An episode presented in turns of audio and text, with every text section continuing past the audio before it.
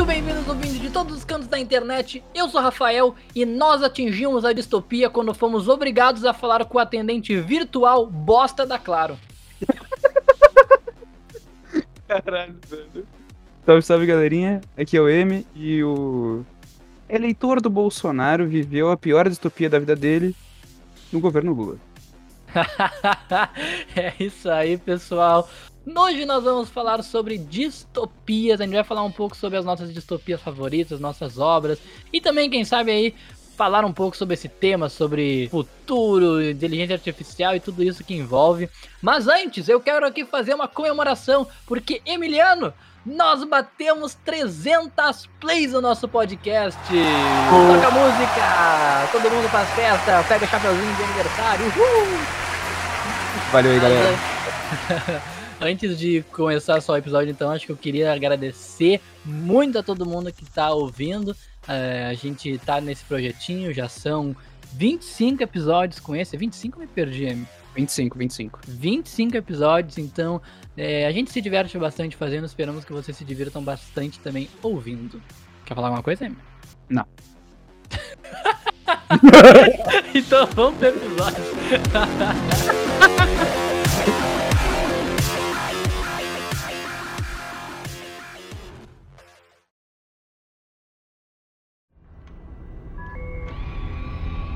Vamos começar aqui então com uma pergunta.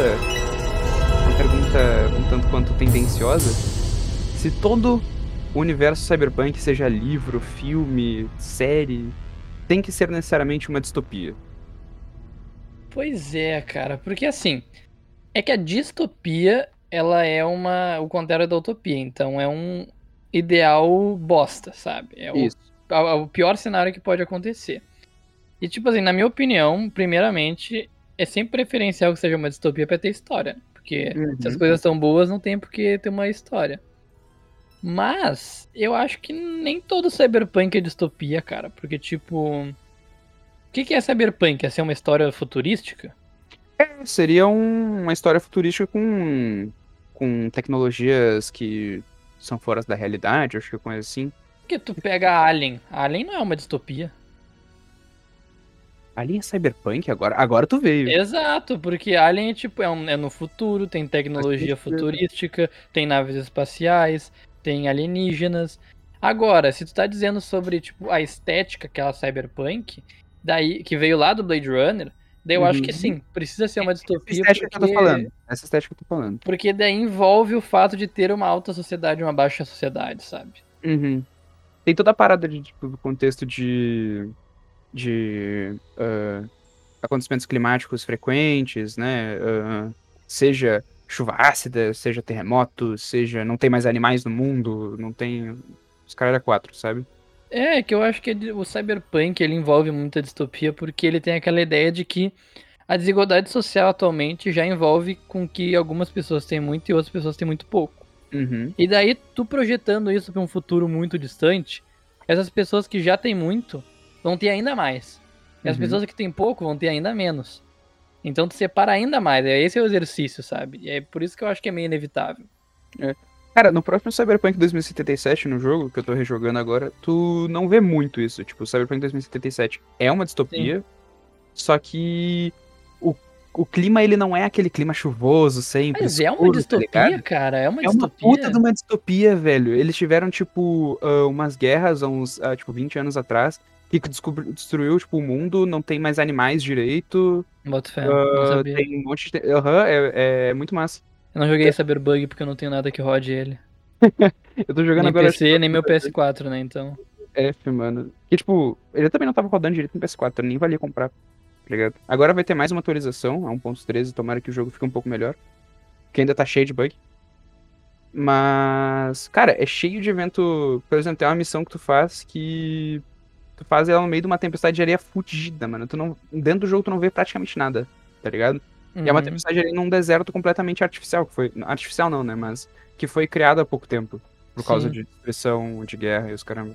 Cara, O o Cyber... É montanha de lixo também, tipo, montanha de lixo pela, pela cidade. Sim. O Cyberpunk 2077, ele tem. Eu não joguei ele, mas eu, eu. Eu quis jogar ele, mas eu não tenho realmente como jogar. Uhum. Mas ele tem uma coisa que eu gosto muito, que ele mistura distopias e universos diferentes. Então, tipo, na cidade lá. De... na- Qual que é o nome da cidade mesmo? Night City. Night, Night City. City, isso. Ela claramente é inspirada em Blade Runner, nessas obras clássicas de Cyberpunk. Uhum. Mas, quando tu vai indo pro deserto, cara, é muito Mad Max. Que é outra É distopia clássica, tá ligado? E é uma distopia que vai pro outro lado, né? Porque a gente tá falando de distopias que vão pra cima, em que tem a desigualdade social, em que alguns vão muito. É, é muita tecnologia. E também tem essa distopia estilo Mad Max em que acaba tudo, em que tudo fica planificado. Uhum. Mad Max, esse é o negócio, né? No primeiro filme do Mad Max, que ele não é tão distópico, mas já é uma mini distopia, a história é que as corporações de petróleo acabaram brigando entre si, e daí os combustíveis fósseis acabaram. Então os combustíveis fósseis viram uma raridade. Por isso que os carros são tão valorizados. E daí com isso, a água acabou. E o ser humano começou a ter problema de água, os desertos começaram a aumentar. Então tem esse outro lado da distopia que eu também acho muito foda de explorar. Uhum. Eu só vi o filme mais recente que teve do Mad Max, mas, porra, é muito bom, cara. Eu Que curto. é o melhor, é o melhor, é o melhor. Eu, eu não vi o antigo, então eu não posso opinar, né? Mas é muito bom, cara, pô. Na minha, na minha, na minha opinião, é um baita de um filme. Pelo menos na, na estética cyberpunk, assim, que. Seria meio cyberpunk, será? Não, ele não é muito cyberpunk, não cara. é cyberpunk, né? Não, ele é mais puxado pra esse. Cara, ele, ele meio que volta a uma história de faroeste, Sim. assim. Sim, sim. Que doideira, né? Eu pensei que Mad Max era cyberpunk, mas não faz muito sentido. É que o cyberpunk. É que assim, olha, vamos lá, eu vou ser agora extremamente nerdão e chato. Vai, vai lá. O cyberpunk ele surge da junção do, da estética cibernética. Então, se tu fala cyberpunk, tem que envolver tecnologia high-tech.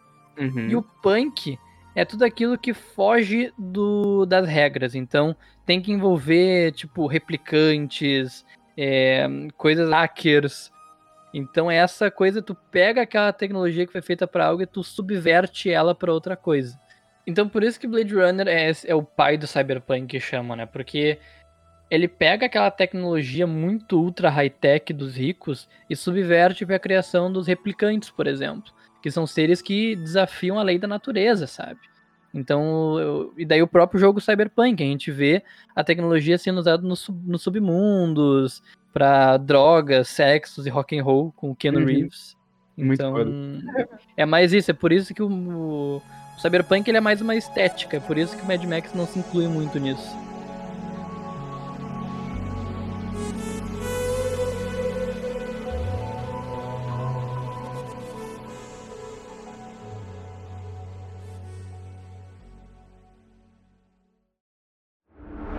Eu acho, na minha visão de quem leu somente um livro do Asimov, que a sociedade dele também é uma distopia.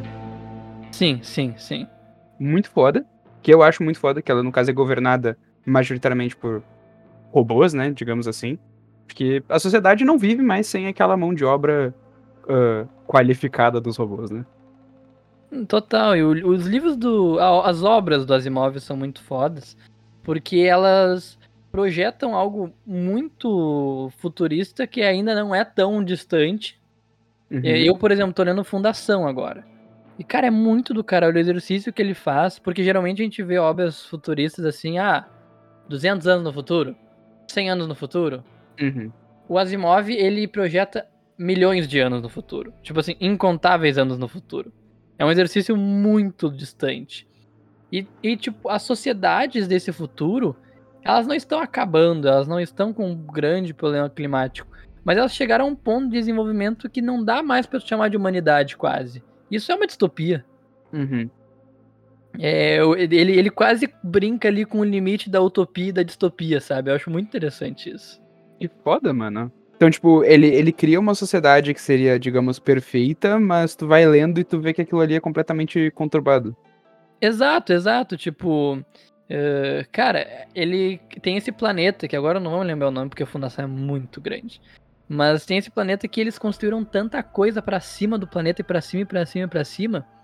que os seres humanos eles começaram a viver tipo numa camada superior do planeta que fica entre a atmosfera e a estratosfera.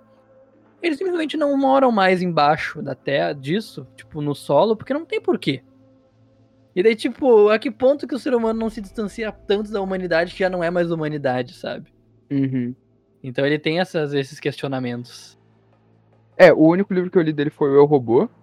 Uhum. E, e eu não sei quantos anos no futuro é, não é muito, pelo que eu lembro. Sim. É, acho que é no início ali da- do desenvolvimento da robótica dele, lá do. De quando os robôs estão sendo, tipo, inseridos na sociedade, tinha um monte de lei proibindo e os caramba. E. Eles, tipo. Ah, tem aquelas paradas de, ah, odiamos os robôs, mas ainda existia uma humanidade porque eles viviam no planeta Terra, né? Tipo, era Sim. dividido em. Era dividido em faixas, né? Era tipo. Aham. O pessoal do Mediterrâneo seria, tipo, Europa, essas coisas assim. E em cima, é, tipo, novos Estados Unidos, um negocinho, eu não lembro. Uhum. E é muito legal que, tipo, cada região é, é dividida com, com tarefas, né? Tipo, ah, essa região produz comida, essa Sim. região faz isso, essa aqui ah, faz outra coisa. Eu não lembro agora porque faz tempo que eu li, mas. Mudou o jeito que eu penso ah, o que pode ser ah, a robótica daqui a uns- a alguns anos. Do que eu penso de uma pessoa leiga, né? Que pode Sim, sim. acrescentar na sociedade daqui a alguns anos pra gente, no, no- na, na realidade. Tu vai pensando, ah, o robô vai substituir ah, trabalho de muita gente. Vai, vai substituir Sim. o trabalho de, de praticamente todo mundo que trabalha na área de na prestação de serviços, trabalho manual ah, simples, mão de obra barata, né? Mas, cara, a praticidade e a facilidade de coisas que tu vai ter pra fazer vai, tipo, diminuir. Na minha visão, vai diminuir tanto o custo das coisas que, tipo, vai ser mais difícil viver, mas vai ser mais fácil adquirir coisas. Eu acho que no sentido capitalista é muito mais. É, é melhor, mas, né? Sim, não, tu começa a ter esses questionamentos e tu vê que, tipo, em algum ponto vai dar merda, sabe? A, a Uhum. merda é inerente, tá ligado? Eles fazem comida E- com fungo, porra. É, é bizarro. É, meu, algum ponto vai dar essa merda. Tipo, já tá chegando nesse ponto, assim, se tu for parar pra pensar, tem. como O Google faz assistentes que ligam e tu não reconhece uma pessoa ser um robô, sabe? Uhum. Tipo, já tá chegando nesse ponto. E daí, até se a gente for muito longe na filosofia distópica, eu não me lembro agora quem fez essa teoria, mas é uma teoria que eu acho muito foda, que é, é, tipo, tu pensa assim, tá? Há, sei lá, 50 anos atrás, o primeiro videogame que a humanidade criou foi o Pong, que era dois, duas barrinhas de pixel que giravam, que iam pra cima e pra baixo e batiam uma bolinha de pixel. Muito foda. E hoje em dia a gente já tem videogames que a gente olha cinemática e a gente não sabe se é verdade ou se é mentira. A gente tem GTA que basicamente simula uma cidade viva e orgânica, sabe? Uhum. Tu imagina o que a gente vai chegar daqui, sei lá, 100 anos. É muito im- inimaginável. É E muito daí difícil. então, daí digamos tendo, tendo esse contexto, tu imagina que tu aceita que ok, um dia o ser humano vai criar uma inteligência artificial. Essa inteligência artificial um dia vai chegar no ponto de criar outra inteligência artificial. Então, se tu começar a ficar nessa filosofia maluca de distopia, nada comprova que a gente não é uma, uma inteligência artificial de outra coisa já criada. Exatamente, velho. E aí tem Matrix, né, velho? Que é uma, Exatamente. uma foda também. Quer dizer, eu gosto bastante. E os caras acordam dentro de uma câmara de água injetada em tubo. E a única coisa que eles têm é uma sociedade subterrânea que luta contra os robozinhos lá. Sim, e cara, aí que é muito foda, porque eu, gosto muito de Matrix do 1, tá? Eu não considero o 2 e o 3 como filmes que existem. E- mas o Matrix ele é muito foda porque ele traz o negócio de ser bom viver na simulação. Tipo, eh, o vilão do filme, que é o Striker, se não me engano, ele, eh, tem aquele ele trai, né, os humanos, ele trabalha para os agentes Smith. E tem aquela cena lá do, do restaurante em que ele tá comendo um bife e ele fala assim: Olha, eu sei que esse bife não é de verdade, mas eu como ele e ele é muito bom. E quando eu tô na realidade, eu como uma papinha ruim. Então eu não quero estar na realidade, eu quero ser enganado. Sabe, é muito foda isso, porque eu acho que se eu tivesse, eu também gostaria de ser enganado. É, eu também seria enganado. Eu não. Eu, cara, é muito fácil estar no conforto, tá ligado? Claro, É velho, imagina agora. Se, tipo, se a gente pudesse entrar numa realidade, num videogame em que a gente pode interagir com as pessoas, eu entraria sem dúvida alguma, meu. Sword Art Online, porra. Tu, tu não pudesse- jogaria Sword Art Online? Sem dúvida alguma, meu. Sem Exato, dúvida alguma. Se eu pudesse agora entrar no Sword Art Online, sei lá, tipo, sentir que eu tô conversando com alguém, eu faria sem dúvida. Não tô conversando com ninguém presencialmente. Eu também. Ser, cara, é, é, o conceito de Sword Art Online é muito da hora. Tipo, é muito foda, meu. Eu sou um defensor de Sword Art Online. Eu também, cara. Mas. Ah, depois da primeira temporada fica foda, né, cara? É, mas é que nem Matrix. Eu sou um defensor da primeira parte de Sword Art Online. Essa eu considero que não existe. É, eu tô, tô louco pra que, que saia por um jogo de Sword Online pra jogar, velho. Meu Deus do céu, velho. Seria foder. É o sonho de todo ataquinho, né? É verdade.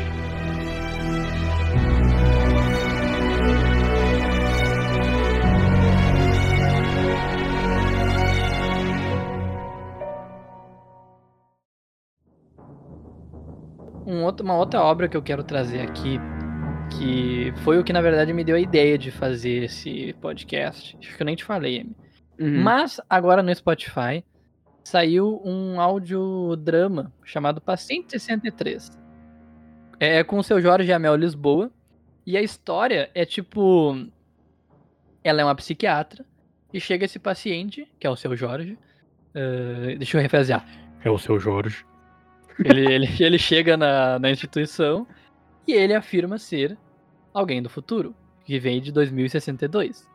E ele vem aqui porque na, eu não vou dar spoiler da história, mas enfim, a humanidade ficou fodida por pandemias. É muito gatilho ver esse podcast, mas é muito foda. E daí ele vai, ele vai tratando um pouco sobre como se tu começar a olhar por um olhar pessimista, a gente não tá muito longe de uma distopia, né, velho? Olha o Brasil, cara. É. É exatamente isso. Tipo, é, esse eu não, não ouvi, mas deve dar um gatilho pra caralho, porque a gente tá vivendo uma, uma situação complicada, né? Meu, o Brasil, ele não tá muito longe. Ele... O Brasil, assim, não é uma distopia, claro, a gente tem muita coisa boa, tá? Não vamos falar isso. Mas, assim, quando tu pega uma história de distopia, o Brasil tem todos os checklists pra iniciar, sabe? Uhum. Tipo assim, uh, corporações poderosas, check. Uh, políticos malucos, check. Doença, check. Problemas climáticos, check. Tem tudo, velho. É. Brasil é foda, né, cara? Brasil é foda. Cara, olha o nosso presidente, meu. Nosso presidente, ele veio diretamente de uma distopia, não é possível. Cara, eu vou falar de Cyberpunk de novo. Tem um. Tem um personagem que é o Gunner, que na dublagem brasileira, a dublagem dele foi feita para ser o Bolsonaro. É muito eu tô ligado, é um, é, um, é um militarzão, né? Nossa, é muito engraçado. eu sei que é. Nossa senhora. E daí com essa parte política, eu acho que a gente chega. Uh, a, gente, a gente veio fazendo um caminho inverso, se pá. Mas eu acho que a gente chega no pai da distopia, uh, que é 1984, e também o que vem um pouco depois ali, Fahrenheit 451, né? Uhum. Que é essa ideia de que a distopia às vezes não é tão clara, ela não é tão. Uh, tipo, porque a gente vê muitas obras nerds, assim, com naves espaciais e grandes monstros ou grandes problemas climáticos que abrem crateras no chão. Mas às vezes simplesmente o controle de pensamento é uma distopia. Cara, acho que até. Eu vou dar uma viajada aqui, eu posso estar falando bosta, mas até o nazismo na, na, na, nessa Primeira Guerra Nessa Primeira Guerra não, né? Na Segunda Guerra Mundial, pode ter sido uma distopia para quem viveu. Cara, com certeza, tá perfeitamente. Uh, tu, tu imagina. Uh, tu, tu, imagina se do governo nazista, tipo, durasse mais tempo? Seria a definição de uma, de uma distopia. Tem aquela série da Amazon, não tem? Tem, tem, tem. Eu não vi ainda que falaram que ela é meio ruim, mas. Eu não... É, mas não a ideia é essa, tipo, um governo nazista durar por mais tempo. Cara, tem conteúdo de pensamento, tem opressão, tem violência, tem, tem todos os checklists assim de uma distopia. Uhum. E o 451 mostra bastante isso com a questão de controlar o conhecimento por livros, né? Queimar os livros. Eu acho muito foda esse livro. Eu, eu não li o 1984, né? Eu li só o Fahrenheit 451. E, cara, quando eu li, eu fiquei, mano, como que as pessoas. Como é que um cara conseguiu pensar nisso, velho? É muito foda, velho. E eu, eu ia lendo e eu ficava, mano, as pessoas não pensam. Como é que tu tá queimando um livro? Como é que tu tá queimando conhecimento? Como é que tu tá. Como é que tu consegue queimar conhecimento? É absurdo, eu não consigo pensar nisso. Justamente vem desse negócio de distopia, né? Tu não consegue pensar porque é algo muito, muito ruim. Sim. Não, e daí não quero ser o velho boomer aqui, mas assim, hoje em dia a gente vê algo até quase parecido com livros e conhecimentos, né? Muitas pessoas falando, tipo assim, ah, eu não leio livro porque tem vídeo no YouTube. E, tipo, tá, é um pouco. É, é fazer uma certa distância, mas. De certa forma é parecido, né, cara? A informação é muito mais rápida hoje em dia. Tu não quer ler um livro de 500 páginas para adquirir conhecimento. Tu quer ver um vídeo de 3 minutos no YouTube e pronto, tu já sabe do bagulho completamente resumido. Cara, sabe? no nosso colégio, velho, tipo, as provas do livro tinha uma caralhada de gente. Eu já fiz também né, por necessidade, mas tinha gente, É, que, que- tinha gente que preferia pegar um vídeo resumido no YouTube do que ler o livro. Ver os Ah, filmes do livro. Sim, ver filme do livro, tipo, ah, não tem porquê, eu vejo rapidinho aqui. E sendo que o, o livro, ele tem a questão é, até física, sabe? Mental de tu tá te concentrando numa história, tu se imergir no mundo ali. Uhum. É muito falta de. Agora a gente pode falar que, que, que isso pode, pode ser um pouco distópico também, que sai de uma cultura de, de leitura e os caramba pra uma cultura completamente tecnológica de falta de, de, de- Tu não consegue ficar concentrado numa coisa só. Não, Sabe? é exatamente, não consegue, cara. Tem que Tipo, estar a gente olhando o teu tem- Insta, tu tem que estar olhando uma outra coisa, mas tu não consegue ler um livro com o celular na mão. Tu tem que estar lendo o livro. Exatamente, perfeito, cara, exatamente, com certeza. E a questão do livro também, que eu acho que. Eu, eu, eu filosofo muito sobre isso com a minha mãe, que ela gosta muito de ler. E tipo, tá, se tu for pensar, ok, li um livro aqui, vi um filme ali, o conteúdo é o mesmo. Mas, cara, a diferença do livro é que tu controla o livro, sabe? Tipo, o livro. Pra começar, que existe uma infinidade de livros absurda de tudo que tu quer. Uhum. E tu tem o controle sobre o livro. Tu decide o ritmo que tu vai ler, tu decide quando, tu decide a hora, tu decide quanto tempo tu vai demorar, tu decide se vai ler uma página, duas, três, quatro, vinte por dia. Agora, tu pega as mídias audiovisuais, não tem esse controle. Tu sentou ali, o tempo da mídia é aquele que foi predeterminado. Tu pega a televisão, a televisão decide o que tu vai ver, o Netflix decide o que tu vai ver, até porque ele que te recomenda as coisas, ele tem aquele catálogo limitado ali. Então esse tipo de coisa vai te cerceando do teu, da tua noção, assim, quase de livre-arbítrio até. Uhum. Pô, de livre-arbítrio aí é. Aí. Aí pegou, né? Aí dá uma pegada, porque até onde vai a tua. Até onde vai o teu, o teu, o teu livre-arbítrio, né, cara? Até onde tu tá escolhendo o que tu quer consumir, né? É, caralho. É, velho. Porra, é foda, mano. Meu, a Netflix, ela faz isso muito bem, cara. Tem um negócio assim, eu, eu, eu, digo que eu estudo isso, mas não sou menos impactado. Eu sou muito impactado. Uhum. Mas a Netflix tem um negócio que é genial, que tipo, eles pegam, por exemplo, Stranger Things. Eles não têm uma capa pra Stranger Things, pra miniatura. Eles têm tipo cinco capas. E daí, dependendo se tu, M, é uma pessoa que assiste mais anime, por exemplo, coisas mais coloridas, a capinha que eles vão te recomendar é uma capinha mais colorida. Hum. Por exemplo, pega o Joãozinho, que é um cara que gosta mais de filme de terror, a capa do Stranger Things vai ser uma capa puxada pro terror. Aí vai ter um Demogorgon lá, né? Aham, então até isso os caras fazem, cara. Tipo, eles fazem tu acreditar que tu tem uma. A gente tá quase entrando numa teoria da conspiração, mas é isso, eles querem que tu acredite que tu tá escolhendo o que vai assistir, mas a verdade é que tu não escolhe porque tu tá assistindo o que todo mundo tá assistindo também. 302B não tá longe da Terra plana, não, viu? A gente aqui Caralho, é tudo velho. velho. Cara, eu, eu acho que uma coisa dá pra gente afirmar depois dessa falaçada toda. Esse é o episódio mais viajado que a gente já fez de longe. Mano, só, só coisa saiu dessa, das bocas aqui, ó. Só. blá, Não sei o que a gente falou. Não sei o que a gente falou, mas a gente falou alguma coisa. A gente começou, bah, vamos falar sobre as obras que a gente mais gosta de distopia. A gente terminou, tu não tem livre-arbítrio. ai, ai.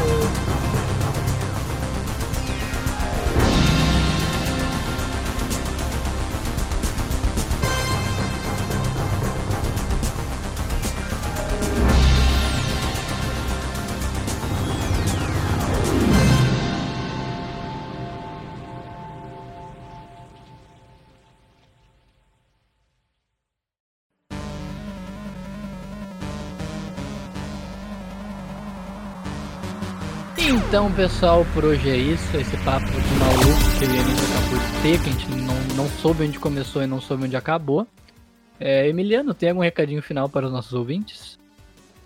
Você que agora está na faixa etária de 20 anos e mora no Rio Grande do Sul, por Uhum. favor, se vacine. Você que tem mais de 20 anos, mais de 30 anos, se vacine também. Vai tomar no cu se tu não te vacina.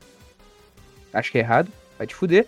E é isso. Muito obrigado pela audiência. Agradeço toda semana por vocês estarem conosco. usem máscara, passem álcool gel, mesmo se estiverem vacinados ou já pegaram Covid, vocês não estão longe da doença, vocês ainda podem pegar de novo. Ou pegar pela primeira vez. Então usem máscara, passem álcool gel, não coçem o nariz na rua e não lambam o corrimão. É isso aí. Exatamente, se cuidem, tá chegando ao. Quer dizer, não dá pra dizer que é ao fim, mas pelo menos a gente tá podendo dar uma respirada aí por causa das vacinas que estão chegando, né?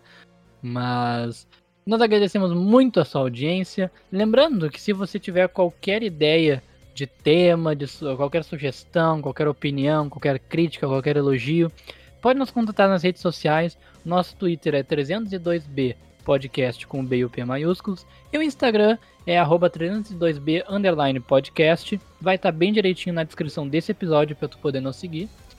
De resto, é isso. Agradecemos mais uma vez. Fique bem, tome água e até semana que vem. Valeu! Valeu!